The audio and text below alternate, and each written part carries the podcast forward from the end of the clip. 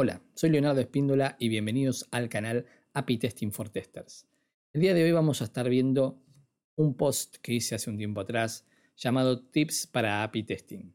Pero no vamos a parar sobre un tip en particular. Vamos a hablar, cada campo es un mundo.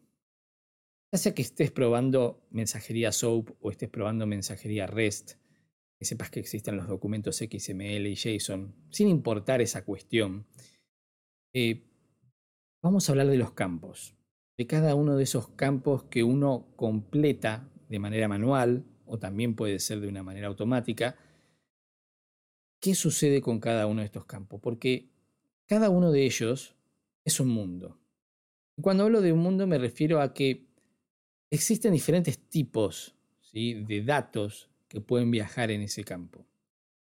Puede ser un, dato booleano, puede tratarse de un dato de string o de cadena, puede tratarse de un número que puede ser un entero, un flotante, inclusive puede ser un negativo. Eh, también puede ser una lista de objetos, no solamente datos, sino que una lista de objetos que adentro tiene otros elementos que también vuelven a tener estas condiciones. Número, string, eh, booleano, otra lista de objetos adentro. También está el formato eh, de fecha, timestamp. ¿sí? El timestamp tiene un formato establecido que se lo, escribe en su momento de, de de una manera y es el que va a entender el web server cuando le llegue el mensaje. ¿no? Entonces tenemos diferentes tipos de datos. Y para cada diferente tipo de datos no aplica las mismas reglas. Es decir, yo sé que un campo si es string, si es cadena, puede contener números adentro, porque lo puedo entender, digamos, como eh, un, número metido dentro de un string. Pero no voy a hacer el, enfoque en eso, sino en cuestiones particulares de un string o particular de un campo. No es lo mismo el campo username que el campo password es probable que el username sea del tipo string, que admita cualquier cosa que uno le ponga. No es lo mismo el campo email tampoco, ¿no? porque también puede ser del tipo string, pero a diferencia del username, es obligatorio que en el del email exista el carácter arroba. En el caso del password, el password puede ser que esté también delimitado según el negocio. Hay negocios que dicen solo admito números, hay negocios que dicen solo admito letras, hay negocios que dicen necesito que tengas al menos una letra en mayúscula, una letra en minúscula, caracteres especiales y también números. Entonces, cada campo sigue siendo un mundo, no desde el punto de vista solamente del tipo de dato, sino también desde el punto de vista del negocio. ¿Qué otras cuestiones más tenemos que tener en cuenta con los campos? Por ejemplo, un campo edad. ¿Tiene sentido que yo mande como edad 1500 años? También tiene que existir una limitación en cuanto a ese tipo de datos. ¿sí? Estamos hablando puntualmente de un dato del tipo numérico, sabemos que es entero, pero sabemos que también es limitado. Y eso también lo va a definir el negocio. Y un poco también la lógica, ¿no? Obviamente 1500 años nadie va a vivir, pero bueno, puede ser que el negocio pida o exija que sea mayor de 18 años o menor de 45. ¿sí? Eso lo define el negocio. Por eso, cuando hablamos siempre de las pruebas de API testing, no estamos hablando puntualmente de cosas relacionadas a una herramienta popular, sino que estamos hablando de cosas del negocio. El negocio exige que te comportes post campo exige que te comportes de esta manera. ¿Qué otra cosa podemos tener en cuenta? Las fechas. Las fechas también, a, ver, a pesar de que yo pueda definir un formato, ¿sí? hay que ver de qué se trata ese campo, ese campo fecha. Puede ser que ese campo fecha se trate de un histórico y que obviamente no sirve de nada que le pongas fecha de mañana. ¿sí? Inclusive tal vez no sirve que le pongas fecha de hoy, sino que la primera fecha válida correcta de, este negocio sea a partir de ayer. ¿sí? Entonces busca de ayer hasta hoy. o que le pongas de hace un año atrás hasta hoy. ¿sí? Hay campos que también delimitan con un desde y con un hasta. ¿sí? Y no te permiten, por ejemplo, la consulta del último mes, que específicamente te dicen, bueno, del mes para atrás, todo lo que vos quieras.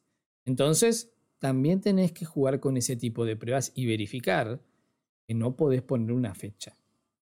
Acá hay una, mm, una confusión, tal vez no es una confusión, pero hay una cuestión de, de las responsabilidades en los campos. De que el negocio tiene que definir esas responsabilidades. Me parece correcto, digamos, que el negocio defina cuáles son esas responsabilidades, quién es el que tiene que velar por esa validación. Mm. Pero sin embargo, sin embargo, tendríamos que tener responsabilidades compartidas.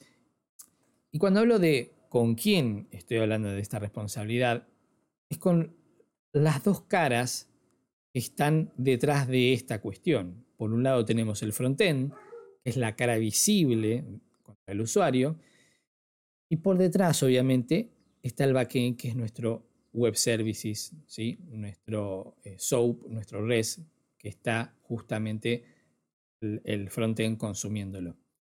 Entonces puede suceder de que uno diga para esta validación de la fecha, la verdad que yo API testing, API, ¿sí? no la voy a hacer. Yo como web service, si no la hago, esto la verdad, lógicamente lo pienso y digo, esto es un problema de la capa del frontend. Me parece correcto. Correcto que la validación la haga el frontend pero lo veo incorrecto que el backend no haga una validación también. Doble validación. Para mí sí. Para mí es importante la doble validación. Si por alguna razón el frontend no está controlando correctamente, por lo menos tenemos la siguiente pata que es la del backend, que va a controlar que no se mande nada adentro. Además, por una por una cuestión también eh, eh, de visualización, no es lo mismo un error inesperado de nuestro web services al momento de controlar cierta cuestión, que supónganse que la base de datos no admite cierto tipo de dato y ese, ese dato que llega mal, llega mal porque el frontend no tiene una validación llega a nuestro web services y el web services obviamente tampoco tiene una validación y trata de insertarlo en la base y la base es la que da nuestro error inesperado y se muestra esa leyenda o esa visualización al usuario, la verdad que queda bastante feo. Es preferible que el web services pueda manejar, pueda controlar con una leyenda un poco más amigable. Tal vez no va a ser la más amigable desde el punto de vista de, la web, ¿sí? porque la web va a tener siempre lo más amigable posible con respecto al usuario, pero por lo menos no va a ser tan chocante ¿sí? contra un error ¿sí? al querer insertar algo que no se puede. Entonces el web services también tiene que manejar, manejar una lista de errores que sean eh, no tan chocantes al usuario no tan chocantes. A pesar de que este, tal vez se sobreentienda o, se, piense que la respuesta que da eh, el web services no lo ve el usuario, yo trataría siempre de que de alguna manera el usuario este, pueda entender este mensaje del web services si por alguna razón llega a manos de ese usuario. ¿sí? Trataría que ese web services tenga eh, esa esa manera de leer. Así que básicamente cada campo es un mundo. ¿sí? Podemos diferenciar tipos de pruebas diferentes con los campos. Eh, por un lado puedo mirar aquellos campos que son obligatorios o que son opcionales. Es decir, bueno, está bien, sé que es opcional y que la, la aplicación, ¿sí? web, el frontend, también lo muestra de una manera opcional, pero yo no, también eh, pasa exactamente de vuelta lo mismo. No me jugaría por decir, no, el control de lo, opcional lo maneja el frontend. No, el web services también tiene que tener ese control. Acá hay algo importante que hay que tener en cuenta respecto a los web services. El web services es la capa de negocio. Es básicamente la capa de negocio. Y si el negocio definió que hay campos que son opcionales, que hay campos que tienen que formatearse de, cierta manera, es en el negocio en donde tiene que quedar. En el front también tienen que quedar, pero no tienen que quedar todos inclusive. El front es la cara visible al usuario, ¿sí? Es una, mm, una capa de negocio un poco más, tal vez es la capa del usuario y no sea la capa de negocio, ¿sí? Esa es la, es, creo yo, la, mejor manera de demostrarlo, ¿no? Es la capa del usuario, no la del negocio. El negocio está en el web services. Está ahí. La lógica se mantiene ahí. Si llega a haber algún cambio en el front, en el look and feel o en una lógica mínima, no se impacta al negocio. Cuando alguien toca algo relacionado a los web services, hay que tener mucho cuidado porque ahí sí toca el negocio. Pero como ustedes saben, las pruebas de los web services eh, se puede automatizar eh, de una manera mucho más eh, rápida, ¿sí? su ejecución tarda menos, si se desarrolla bien esta automatización, que lo que hace un frontend. ¿sí? Entonces, es importante que el negocio, esté protegido. Es siempre importante que uno cuide ese negocio. Así que bueno, creo que ha sido todo respecto a esta primera introducción a este tip. Cada campo es un mundo. Eh, espero que les haya gustado. Esto, la verdad, es un tema interesantísimo. Cada uno de estos tips es interesantísimo. En un próximo video seguramente tocaremos alguno de los otros tips. Muchas gracias y nos vemos en el próximo video. Adiós.